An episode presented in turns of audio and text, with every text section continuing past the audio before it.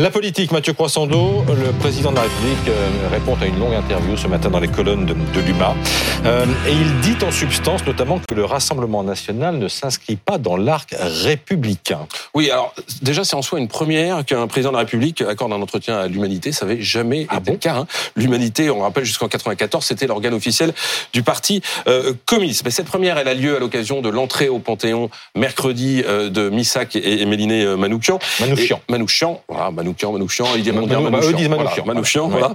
Et, et comme Emmanuel Macron est interviewé dans un journal de gauche qui lui reproche souvent de mener une politique euh, d'extrême droite, eh bien, il s'en défend et, et il répond. Regardez ce qu'il écrit, euh, ce qu'il dit à propos de, du Rassemblement national. Je n'ai jamais considéré que le RN ou Reconquête s'inscrivent dans l'arc républicain. Il déconseille, du coup, au Rassemblement national de se rendre à la cérémonie au Panthéon. Il n'avait pas dit exactement le contraire, Gabriel Attal, il y a, il y a quelques semaines Ah ben si, début février, euh, le Premier ministre estimait à l'inverse que l'arc républicain, c'était euh, l'hémicycle. Regardez, il l'avait euh, précisé. Et du coup, on s'y perd, hein, euh, parce que on, voilà, l'arc républicain, c'est l'hémicycle. Oui, j'assume qu'on travaille avec tout le monde, disait le Premier ministre. Derrière ces parlementaires, il y a des millions de Français qui ont voté. Et je le disais, on s'y perd et on n'est pas les seuls, parce que la phrase de Gabriel Attal, elle a plongé la majorité présidentielle dans un profond malaise. Au fond, quelle est la bonne attitude à avoir vis-à-vis du Rassemblement national?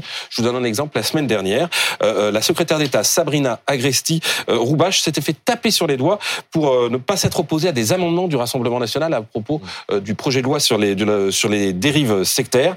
Moi, le RN, je le combats dans les urnes, avait répondu euh, la secrétaire d'État. Bah, tout ça, Mathieu, c'est quand même la traduction d'un gros malaise autour du Rassemblement national, de la position à tenir autour du Rassemblement national. Oui, et ça méritait d'une certaine façon une clarification, mais à condition qu'elle soit limpide. Or, ça patauge encore un peu. Mm. Je vous donne un autre exemple. Dans son interview, le président de la République parle du Front National des années 80 comme d'un parti résolument antisémite et négationniste, ce que n'est plus, précise Emmanuel Macron, ce que n'est plus ouvertement le Rassemblement National. Mais il ne l'est plus ouvertement, mais du coup, il l'est ou il ne l'est plus. Suffisamment, en tout cas, pour que la décence leur commande, selon le président, de ne pas venir au Panthéon, compte tenu de la nature du combat de Manoukian et euh, de leur relation à l'histoire. Mais l'histoire, tiens, vous vous souvenez quand Elisabeth Borne avait euh, reproché, avait dit que le Rassemblement national était l'héritier de Pétain, euh, ce que semble aujourd'hui d'une certaine façon sous-entendre Emmanuel Macron, parce que si le Rassemblement national ne peut pas aller à la cérémonie de Manoukian, Manoukian qui a été arrêté par la police de Vichy et qui était résolument antifasciste,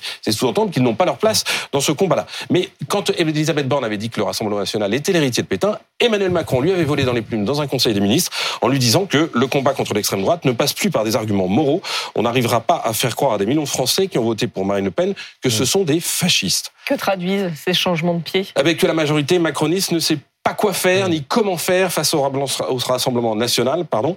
Est-ce qu'il faut les combattre sur le terrain des valeurs, des principes? C'est ce que dit le président de la République. Il dit que euh, certaines formations, dont le Rassemblement national, ne partagent pas euh, forcément les valeurs de la République. Mais à ce moment-là, pourquoi avoir fait adopter un texte sur l'immigration? Vous vous souvenez, en décembre, qui était pompé sur euh, les, les- les recommandations et les propositions du Rassemblement national.